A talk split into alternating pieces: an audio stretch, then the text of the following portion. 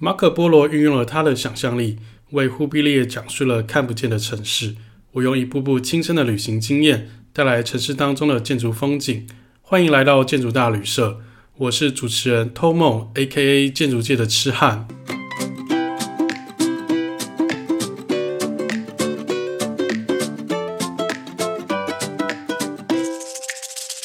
那个我上次临时插播了一集日本，结果回响非常的好。我觉得我应该多讲日本主题就好了。不过因为在讲日本主题之前，我在欧洲的这一些城市还有一些地方没有讲到的，所以我想在这几集之内把我想要说的、把我想要介绍的给讲完。那其实我上周前几天去了日本之后，我除了在东京、在长野、在新泻玩以外，我还有去看一些展览。那我在日本其实很喜欢看展览，因为有些展览其实非常的精彩了。那我看到了一个艺术家叫做那个 Egon Schiele，我不太会念他的名字，我是用那个日文的拼假名、片假名去念。这个展非常的棒，如果大家有时间，务必要前往参观。它就在上野公园里面的东京都现代美术馆里面。那目前展期是到四月九号，四月初的时间，所以其实播出之后应该还有一个多月的时间，可以让大家安排行程过去。那 A 公司列是谁呢？他其实就是我们这一集要介绍的维也纳人。然后他的作品就是包含了他的师傅克林姆这些人，他们影响了整个维也纳的那个艺术还有建筑的发展。那 A 公司列他的擅长是所谓的表现主义，他的作品非常的表现力强烈。你在他的画作面前，你会感受到他充分的情感啊，还有丰沛的一些创造力。那他会大量绘画他的自画像，或是一些跟他有绯闻的那些裸女为主。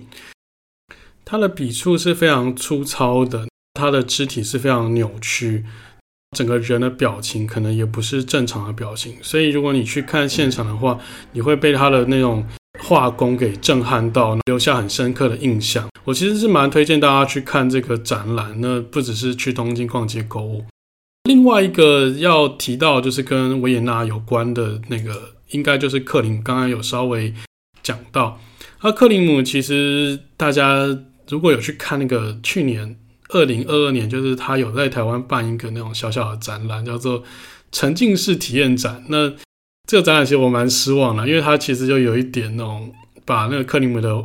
画作放大再放大，然后投影到墙壁啊、天花板、地板上，然后你人就是在那个空间里面，然后配合着音乐，好像沉浸在里面一样。而我就觉得有点有点不行啦，因为它好像也是。专门给那种 for 网美打卡用，可是你那些画作投影到脸上在拍照，我觉得也是不好看。所以刚好就是看完了克林姆的成绩展之后，我过了没几天，我就飞到就是欧洲去看这个实际的画作，所以我就觉得我还蛮幸运的，在这个时间点比别人更抢先一步看到实体画作，不用在虚假的荧幕面前感觉人挤人。奥地利这个地方其实以前好像没有那么红，但因为最近那个长荣它有开航直行维也纳，所以维也纳变成是一个大家进出就是东欧很方便的一个城市。然后我这一趟行程在欧洲待了大概一个月的时间，奥地利是我的起点，也是我的终点城市，就是我整个就是环了欧洲一圈。那这一点我在第一集有介绍过。然后我最后留了大概四到五天的时间，想说它变成一个我缓冲的一个行程。然后我住在维也纳中央车站旁的 Ibis，然后这个地方就是其实交通很方便，然后早餐很丰富，而且价格也比较便宜。那如果大家如果去维也纳的话，可以在这个地方就是选择住这个饭店。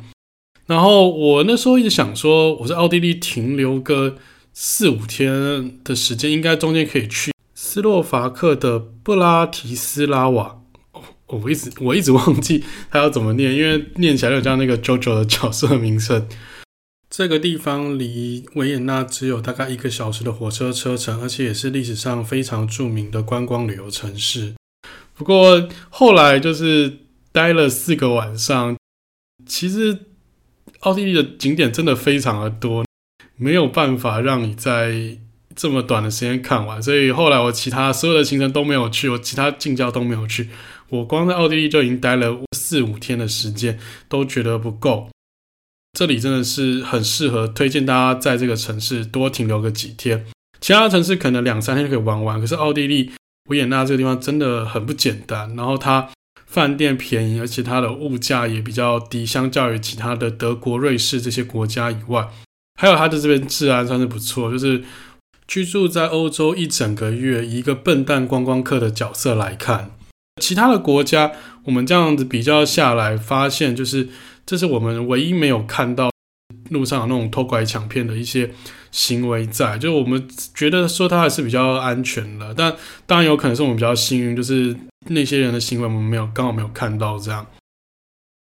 然后我觉得去维也纳心里面会有点压力，因为维也纳它其实就是一个活历史课本，它不管是所谓的艺术史啊、音乐史、呃、美术史，甚至是政治、经济这些。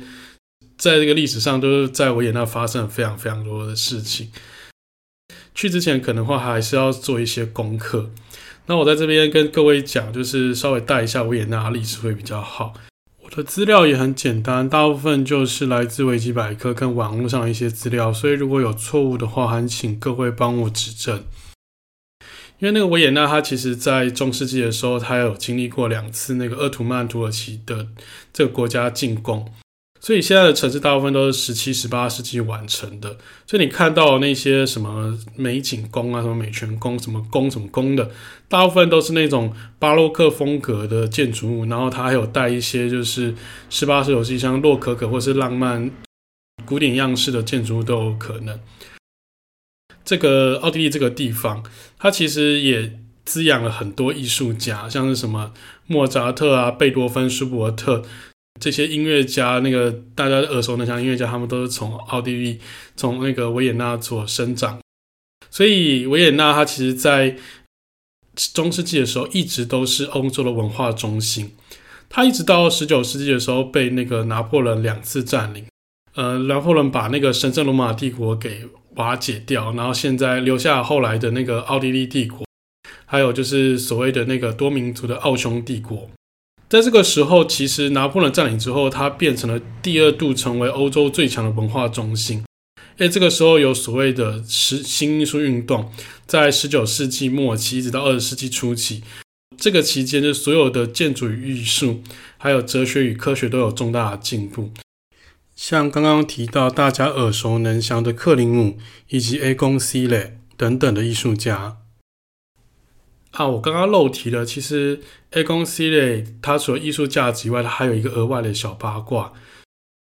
大家应该有印象，就是二十世纪初期，一九零零一九零六零七年吧，那个时候 A 公司也念念那个维也纳艺术学院的时候，其实应该有遇到一个人，然后大家都在讲说他们是不是真的认识，就是那个时候被两度被学校拒绝的希特勒。不过这应该算是八卦啦，不一定是真实的。除了 Aconc 类、克林姆这些艺术家以外，还有像是弗洛伊德精神学啊，或者是其他的哲学科学，在维也纳都有重大的进步。不过，大家应该也知道，就是在教科书上说到，希特勒其实结束了奥匈帝国的这个辉煌时期。那另外，在当地的那个英雄广场，然后宣布就是奥地利跟德国正式合并，然后开始了后续的纳粹德国时期。所以其实奥地利经历了非常多的那个政治啊、历史啊艺术的那种转变时期，所以我觉得来这地方之前，可能真的要稍微做一点功课。虽然我这些东西到现场也就忘掉了，不过看到很多那种在教科书里面出现的那些建筑物啊、艺术画作啊，或者那些名人的故居，其实当下还是觉得非常的兴奋的。我来到维也纳这四五天的时间，我印象最深刻的事情就是这里的博物馆尺度都非常非常的大，没有任何一个博物馆可以让你在短时间内，可能在一天之内逛完，可能都没有。像是什么美景宫啊、美泉宫，然后英雄广场的霍夫堡，还有什么玛利亚广场的自然史、艺术史博物馆。而且每个区域都搭配那种超级大的户外广场，你光在那个户外广场走路，你就觉得快要死掉，因为每个空间都好大好大，那个尺度不是就像二二八公园或者是大安森林公园这种尺度大小而已。我觉得每个都好大，就是而且夏天的时候走起来真的是很不舒服，因为太热。然后还有就是因为博物馆的展品实在太多，就不管是艺术品。还是文物历史文物啊，甚至是一些自然科学的那个动物标本，因为实在太多，所以你看到最后会有点吃不消，有点腻了。然后我们其实基本上就是挑几个比较重点的，像是美景宫，因为要去看那个克林姆的 Kiss，就是他用那个金箔做的吻这一幅画。然后还有就是像是一些美泉宫或者霍夫堡里面的那个特殊展览名画。所以我们虽然买了票，可是我们没有把它全部看完，就是我们挑了重点看这样。然后记得就是说，那个维也纳里面，它其实有卖很多通票，它有很多那种什么 Museum Pass。然后那个通票其实蛮复杂，它可能说，诶，一个月或者是一年内，然后挑几个多少钱这样。因为维也纳的博物馆其实价位蛮高的，就包含就是美刚刚讲到那个美景东西就要十几块、二十几块。买 pass 会比较好，但他都会给你搭配一些比较烂，非常的比较烂、比较冷门的一些美术馆、博物馆。就是说，你有时间再去那些冷门的地方。那如果你没有兴趣的话，说不定你单买那个馆的票还比较好。然后另外说，这个地方除了刚刚讲这么多博物馆、美术馆，它还有一个叫做 Museum Quartier 那个博物馆区。这个地方其实更大。应该讲说，它的户外空间可能没有其他的那个美泉宫或者美景宫那么大，但是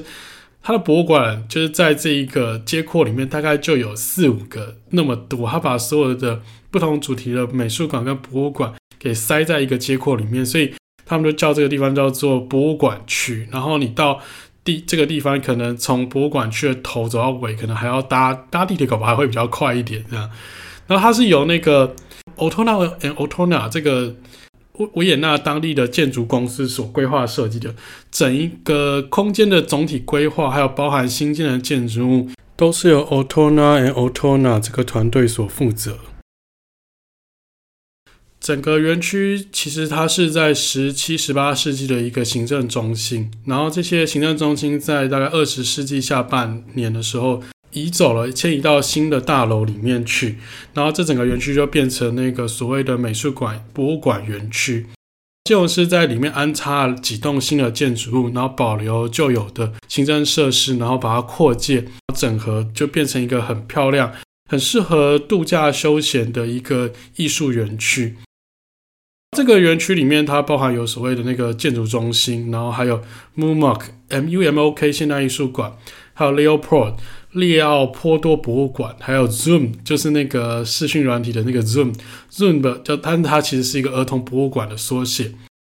全部逛完大概有六七个博物馆，然后你看完可能要一个礼拜的时间，甚至就是你逛到一半，它有很多餐厅，它光在里面就有十几间餐厅可以挑。所以我觉得如果时间不够的话，像我们真的最后买了全部的通票，可是只有逛到两间、三间，其实我就是觉得有点可惜啊，不用买那么多。那里面我就是推那个 MUMOK 现代艺术馆这个建筑物，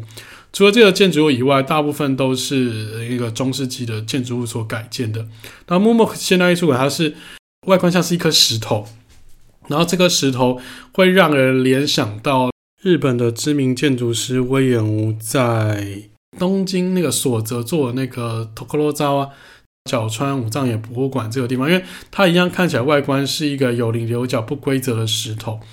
然后这个建筑物它从三楼进去，然后你进去之后你会发现它往上还有三层，然后往下大概有五六七层吧。然后整个空间中间是电梯梯厅，然后跟楼梯，然后两侧是那个展示空间，所以人就透过这个透明的楼梯可以看到。整个建筑物的剖面，然后整个建筑物的内部的感觉，我觉得蛮迷幻的，就有点像是一个就是诶未来的太空舱的感觉。那如果你真的没有什么时间的话，我建议你是直接来看这个现代艺术美术馆或者是建筑中心。建筑中心可以看到关于维也纳的都市发展以及建筑历史，然后还有一些那个特殊的特别展览。那另外一个相当重要的美术馆也可以值得一看，就是 Leopold 列利奥波多博物馆。那其他我觉得略过是没有关系的啦。当你就是像我一样逛了两三间美术馆、博物馆已经腻的时候，我建议你可以换个口味，到外面来逛街。那呃，我在维也纳我会推荐两个逛街地图，因为维也纳其实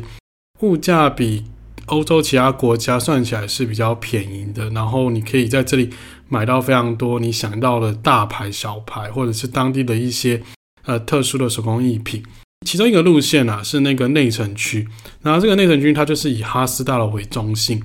那那个周边有的所谓现在莫扎特之家，还有一些精品店，然后还有那个苹果的 Apple Store 也在这个地方。刚刚提到的哈斯大楼啊，那它是由那个维也纳的一个在地知名建筑师叫做 Hans h o l l e i 在一九八五年所设计的一个，应该算是行政嘛，应该算是商业大楼。然后这栋大楼其实它那个外观是非常多，就是有棱有角一些装饰物，所以我觉得它的建筑植物是偏向比较后现代主义的一种建筑物，就是它的建筑盖起来都很有那种像是建筑物看板上的招牌一样。很有地标性的感觉，就是你在很远的地方都不会不会不注意到，因为它就是非常的怎么讲突兀吗？或者是跟周边不和谐，就非常一枝独秀的感受。那他在一九八五年的时候拿下普利兹克建筑奖，那其实在全球的作品量没有非常的高。然后我后来查他的资料，原来他在台湾也有作品，而且还不止一个。他在那个。淡水有一个集合住宅，然后在高雄有一 HH 大楼，就是好像说什么高雄破亿元的豪宅吧，什么高雄 HH，然后还有南科一通光电工厂都是他做的。哎，我想说这些东西都是他做，可是 我老实讲，我觉得没有打中我的心，就是我觉得是有点太过 over design，太过多装饰物在上面这样。然后那他在二零一四年的时候已经过世了，那现在。他的作品大部分都还是集中在维也纳以及奥地利的其他城市之中。然后这个地方就是比较观光客比较多吧，或者是因为都是精品店，然后还有比较知名的大牌。那如果你想要逛一些比较偏文青啊，或是比较特殊在地的店家的话，我会建议你从我们的刚刚的那个博物馆去出发，往西南方的方向走，一直到维也纳的西火车站，叫 Western Bahnhof。这个街区里面全部都是文青逛街的小店，然后我在这边大概待了，我几乎每一天都有来逛吧。然后我觉得，就是每次看都会看发现不同的东西。嗯，我要在这边想要炫耀一件事啊，就是我在附近的杂货店里面买到乐高建筑系列第零零零款，它编号是二一零零零，然后是那个芝加哥的 Wells Tower。然后我用原价购，就是大概二十欧左右购，然后现在 eBay 上面已经涨到一百多、两百多欧都都买不到，然后而且基本上买到的都是二手货，所以我觉得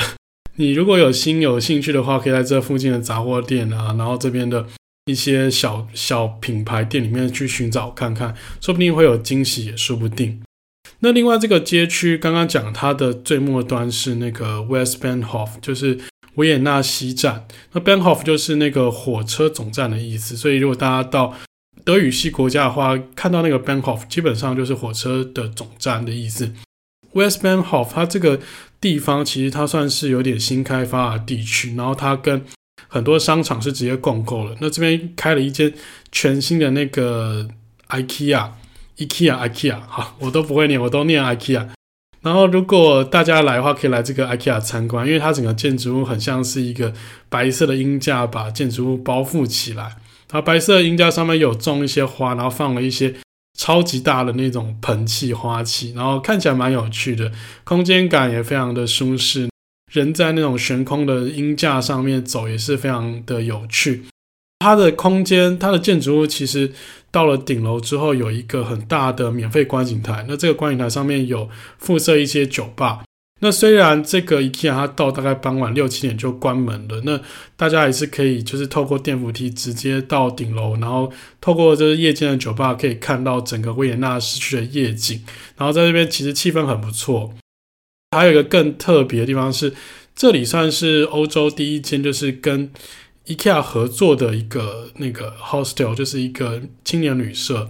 但我觉得应该是 IKEA 出资的吧，就有可能未来会在其他城市看到，就是说你可以在 IKEA 里面住下来。那当然不是用现成的展示品让你住，它是有做一个特殊的一个。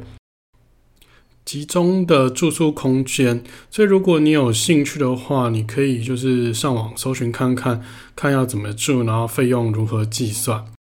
我在这边想说，其实我吃欧洲的 IKEA，发现欧洲 IKEA 里面都有那个青豆，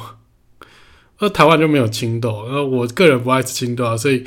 如果大家要吃 IKEA 的话，怕青豆的人记得叫店员不要放进去。哦，讲到这边已经过了一半的时间了，好像都没有讲到现代建筑。其实维也纳的现代建筑相较于其他的城市真的是比较少一点。那如果想要看现代建筑的话，我会建议到那个多瑙河河畔的维也纳经济大学建筑群这边来看，因为它就在那个 Prater，就是一个很大的欧洲历史最悠久的游乐场。的旁边，它在二零一三年的时候落成的一个全新的校区。然后呢，这个建筑应该不是建筑，应该这个这个学校，它是一个长形的那个长方形的一个基地。然后它两端就刚好是一个地铁站。那它为了要延续这个游乐园的空间，那游乐园它基本上是开放，所以它这整个空间也是做成比较开放、比较打散的感觉，整个感受就像是都市公园一样。然后呢，我就觉得说这里的开放空间尺度非常的好，然后包含它的绿地啊、空地啊，甚至它的一些水域，它的比例拿捏非常的刚好。然后它又引进了一些多瑙河河畔的那些自然景观到这个学校的场口之中。虽然它离那个河畔有一点远，可是我觉得看起来的那个效果是非常好的。而且它还有做一些特色街道家具，比方说有一些那个瓷砖。有一些地板它会浮起来，然后变成像是那个座椅的感觉。然后有一些那个垃圾桶会跟路灯做结合。整个校园散布了许许多多的建筑物，除了系馆以外，还有各式各样的行政大楼以及学生服务空间。所以他找来非常多建筑师来做这边的一些系馆，像是最有名的扎哈迪，他做中间的那个图书馆与行政中心。另外还有像是英国的 Crab Studio Crab 就是那个螃蟹那个 Crab，然后或者是日本的阿布人史，然后做了一个那个 D2 的教学大楼。刚刚那个 Crab 是 D3 教学大楼，那另外一个就是呃马德里的那个建筑师叫做 Nomad，就是。Mad 的前面加上一个 No，Nomad 的 Architecture，他是做了一个会议厅这样。那大概找大概六七组的建筑师，然后做了一个像是校园的一个整体建筑物的规划。不过还好，虽然每个建筑物它各有各的特色，可是不会像是在呃，比方说台湾看到或者在其他地方看到那么的突兀，就是你会觉得说他们彼此在一起。既保持了自己的特性，然后又能够彼此和谐，我觉得这一点做起来是相当不错的。如果这么多建筑物啊，那我基本上除了推刚刚的户外、室外空间以外，另外最推的是那个扎哈迪的那个建筑物，因为这个建筑物它是图书馆的行政中心，所以它可以自由的进入，然后在里面拍照，室内外都可以拍照。然后你从室外看到的话，它是一个很疯狂扭曲的尺度啊，那个建筑物。拉伸啊，出跳非常非常多，很像是 Photoshop 里面那个变形控制选项，不小心拉过头那种感觉，就是修照片修过头，真的就是那个样子，就是他把这这个建筑拉伸的非常到极限，可能是挑战它的结构极限这样。外观是那种很流线的感觉，然后他把这些流线感觉就是一路延伸到室内。所以室内的感觉就是也是很流线，然后在空中飘来飘去，然后它的弧线从地板啊，然后立起来变成扶手，再到墙面，然后再卷到天花板。光线是用很多灯条，那个灯条就是顺着这些流线跑，所以在里面看起来很像是一个那个呃未来城啊，一个太空船、太空站的感觉。可是我觉得就是。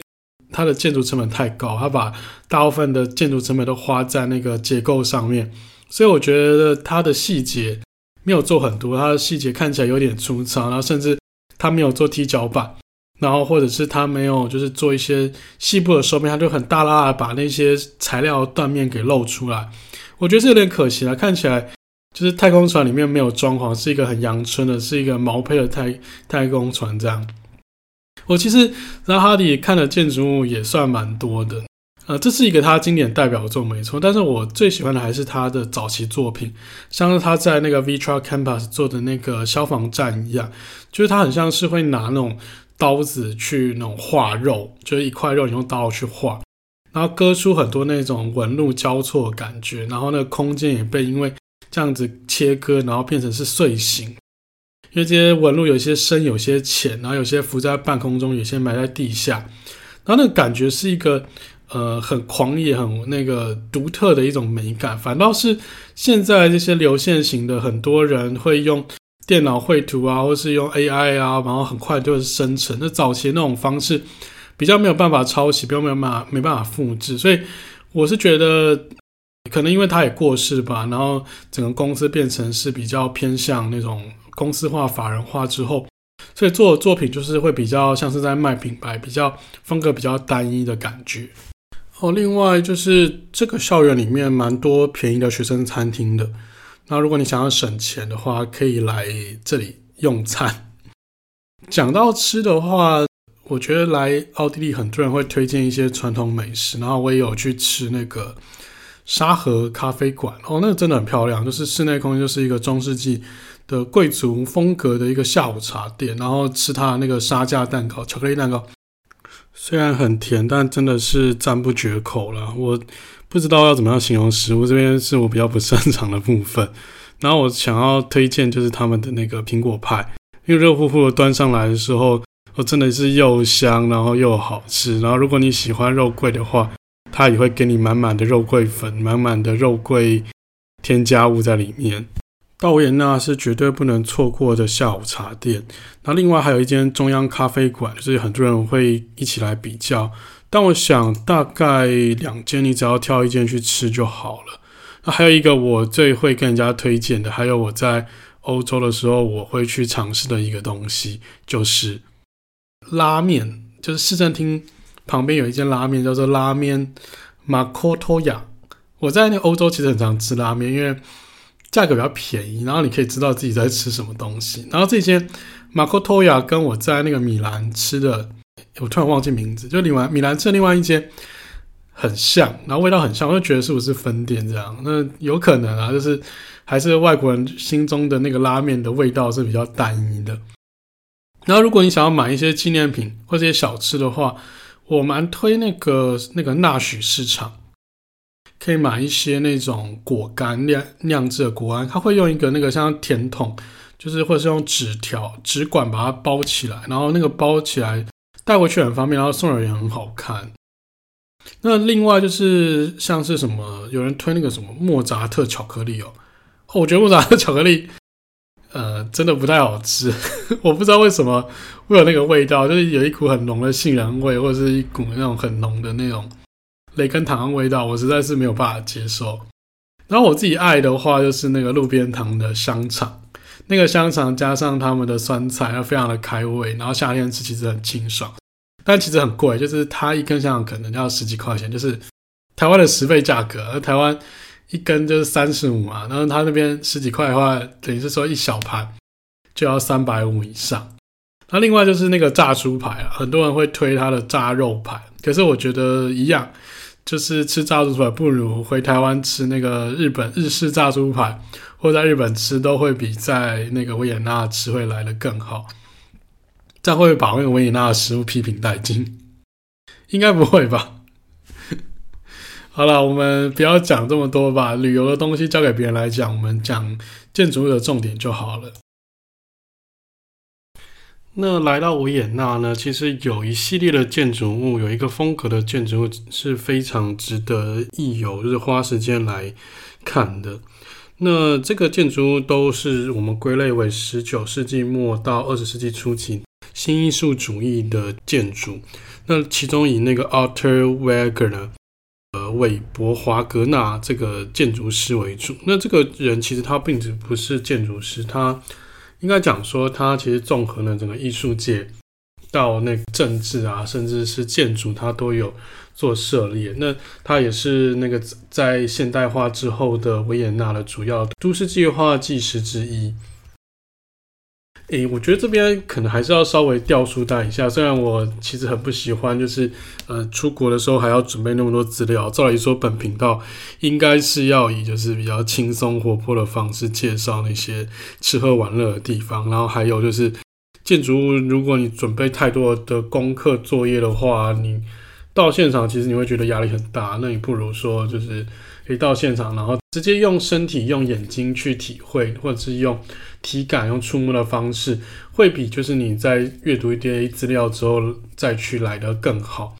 不过，我觉得维也纳是比较例外，因为维也纳它的历史的文本其实很厚，那它纵横了就是中世纪到了那个希特勒时代，甚至到现代这一段时间这么长时间，它都有做。都有那个影响到整个全欧洲，那它其实也是整个全欧洲的建筑物各个历史的代表。那刚刚讲到这个 Walter Wagner，那个韦伯华格纳，他做的新艺术主义，他其实在那个维也纳做了非常多的建筑物，包含了像是奥地利邮政储蓄银行，还有一些政府机关。跟他们的中央车站，跟许许多多的地铁站，你在那个市区会到处可以看到那个华格纳的建筑。他甚至有做了几个结合住宅，到现在还有在使用。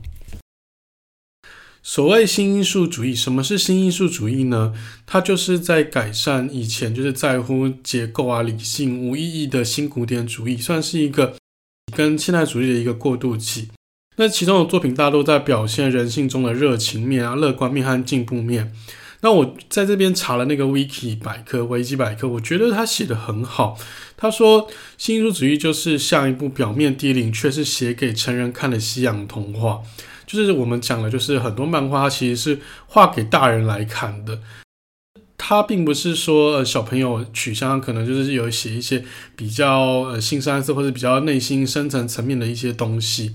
而且他也主打说，那个艺术要平民化、亲切化，就不应该说就是为贵族啊、为有钱人服务。所以他把一些就是比较难艰涩难懂的艺术形式给下放到就是平民百姓之中。最后就是新艺术主义在十九世纪的初期，其实就很短暂的时间它就消失了，然后被所谓的实用进步啊、大量生产那种现代化的现代主义所取代。那我觉得这个其实就是一个风水轮流转嘛，就是说，诶，有一阵子会流行很装饰性的很高的东西，然后有一阵子又流行极简主义，然后包含就是所谓的那个巴洛克，后来变成所谓的新古典，新古典再到了新艺术，然后新艺术再进步到新现代主义，然后再到所谓就几十年前的后现代，然后到现在又流行一些极简的风格，都慢慢跑出来。我觉得这是一种就是消长的过程吧，就是说。呃，没有任何一个主义它是可以永久实现，就是它一直会被人家超越，被被人家取代，而且历史也会一直在重演。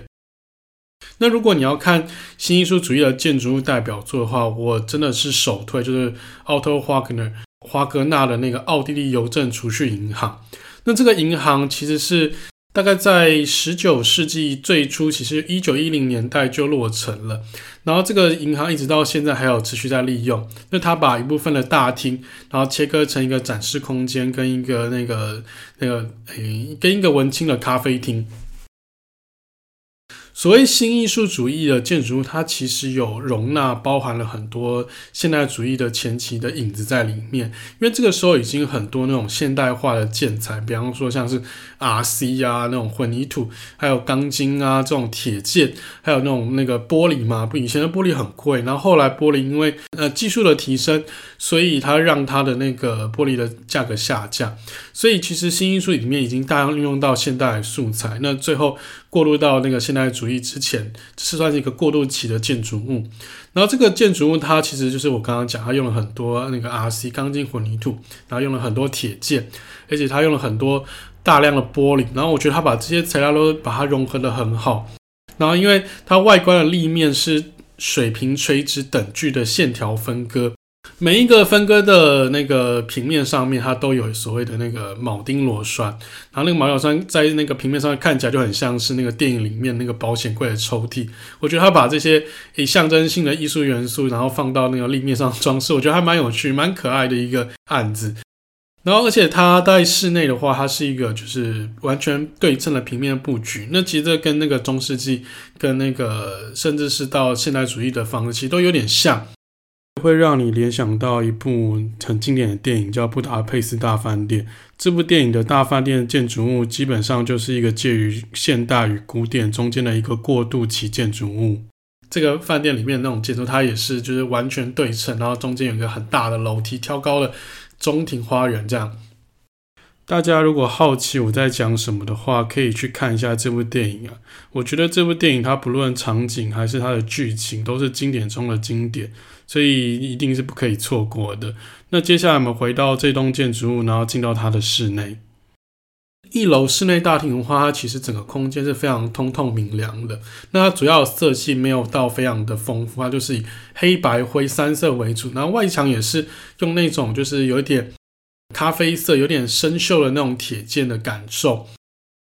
呃，你进去的时候，第一眼就会被它那个弧形玻璃采光天罩所吸引，因为整个室内非常的明亮。你抬头看就会看到整个铁件、整个桁架。透过天光，然后整个映入在你的眼帘里面。然后因为地板它是用的是那种玻璃瓷砖，所以地板会反射，所以整个室内的空间它其实照明没有很多，它只有接近地面层的局部照明以外，大部分都是以天光采光为主。然后它把大部分的装饰物都给简化几何化，然后把一些就是以前看到那种雕梁画栋的，比方说什么有女神在倒水啊，有半人马这种东西，全部都简化掉。那你会觉得说，这些简化并不会弱化它的设计，反而你会觉得它更精致优雅。虽然它的空间非常大，大到像是一个 stand，像是一个呃集会场一样，可是你会觉得它充满细节。它包含所谓的那种天花线板啊，然后踢脚板啊，楼梯的收边，甚至是一些特殊的家具都有做处理，也可以感受到建筑师的一种偏执狂，很像是一个电影导演里面让每一个东西好像都规规矩矩排在那个地方，你稍微移动一下，你就会觉得有点不对劲，有点怪怪的。因为它强调所谓的耐久性、机能上的舒适性，所以整个空间你不会觉得非常的不舒服，你也不会觉得因为艺术太抢眼，然后让你觉得自己好像格格不入。你会觉得在里面非常的舒服，而且我觉得至今一百年后的话，一百年后到现在，其实还是历久弥新，用起来还是非常的实用，非常的好用。那另外，这个地方其实很多人会推所谓的那个白水公寓，就维也纳的那个，也是有点类似新艺术，可是我觉得它比较偏向后现代的感觉，因为它的装饰性实在太强。白水公寓这个地方算是那种，嗯、旅行团到了这个维也纳，一定会带团去的地方，所以你到现场你会看到很多不同国家的那种旅行团，举一个旗子，然后告诉你说：“哎，这边有什么有趣的店啊？这边有什么漂亮的拍照景点，然后带你来看。”我个人其实并没有那么爱白水公寓，因为我觉得白水公寓就是没有兼具那种实用的感觉吧，它它有点像是太过艺术家那种，太过奔放，然后看起来像一个看板建筑。那我觉得其实有点像是台湾的那个休息站，或者是一些呃高速公路旁边，呃不是高速公路，很像一些免税店在卖东西，卖一些就是呃不是当地的东西，就是一些进口的啊，或者是诶中国制造一些磁铁啊，一些那个小的徽章，我就觉得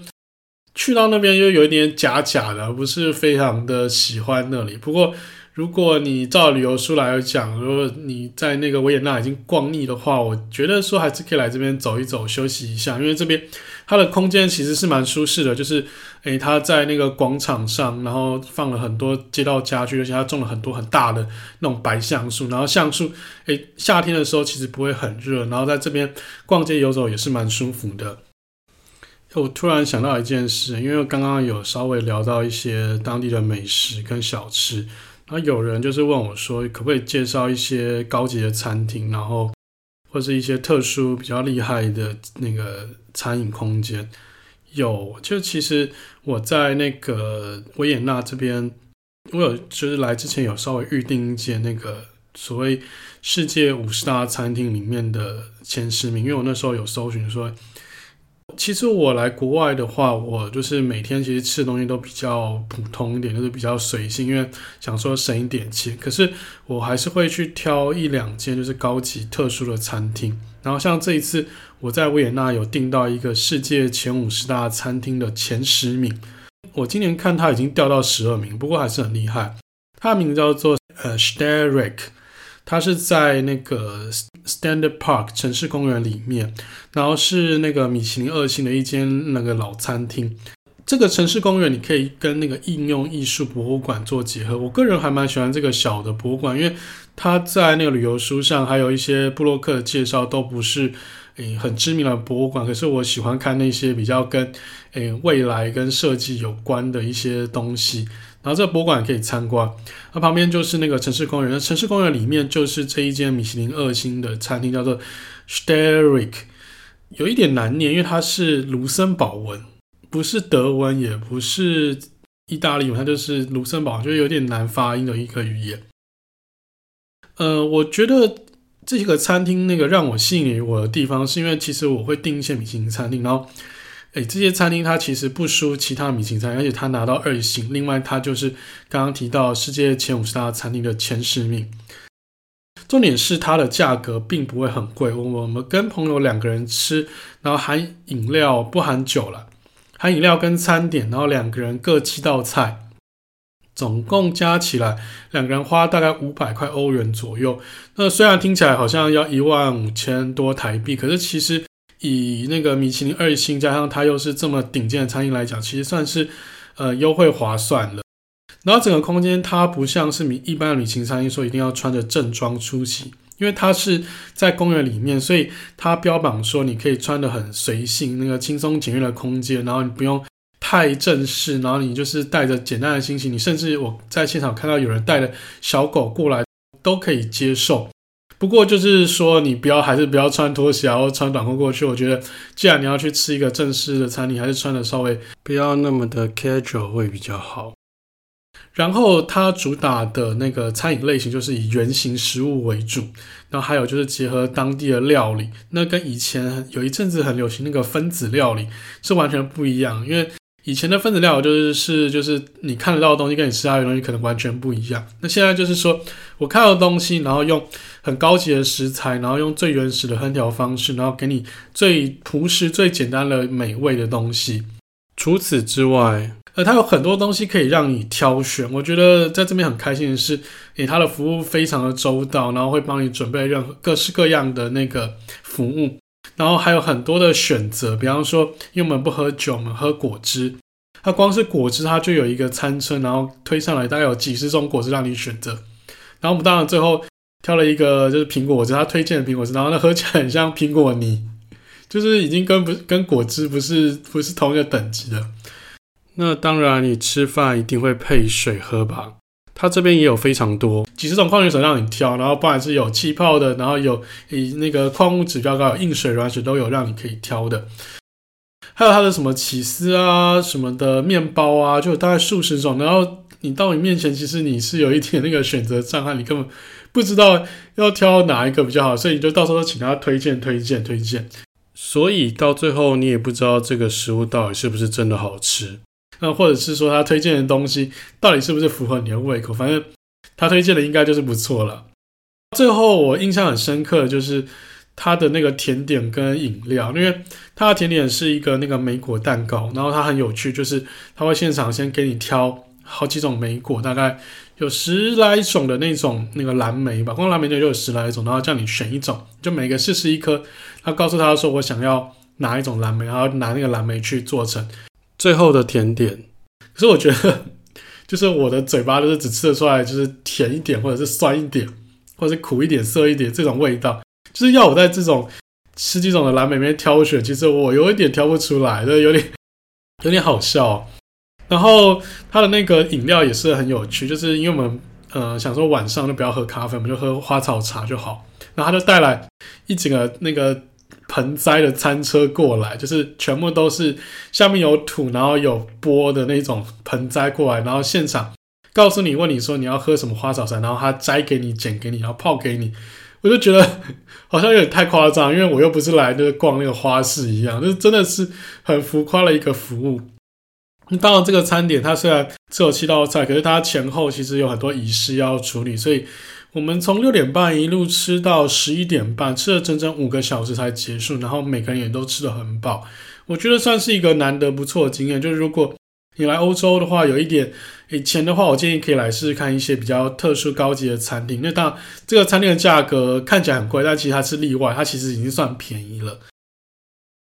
讲到这边，差不多这一集到这里。那我不知道说这样子这一集就是大部分有那种比较历史文本啊，比较艺术的介绍。会不会就是影响大家的那种知识？会不会觉得这样子讲好像太多？还是要轻松一点？那如果你觉得我这样子讲一些比较历史多的东西的话，也可以，可以让你吸收到很多知识。麻烦你也给我一个鼓励。那如果你觉得说，哎，需要再更轻松一点，然后不要讲的那么文绉绉，不要那么的掉书袋，想要就是轻松玩、轻松的看这个各个城市的话，也请麻烦您就是给我一些指教。那记得关注我，然后记得留言给我五星好评，然后还有就是订阅我，然后把我的 Podcast 分享给你的朋友们。今天就到这边，大家拜拜。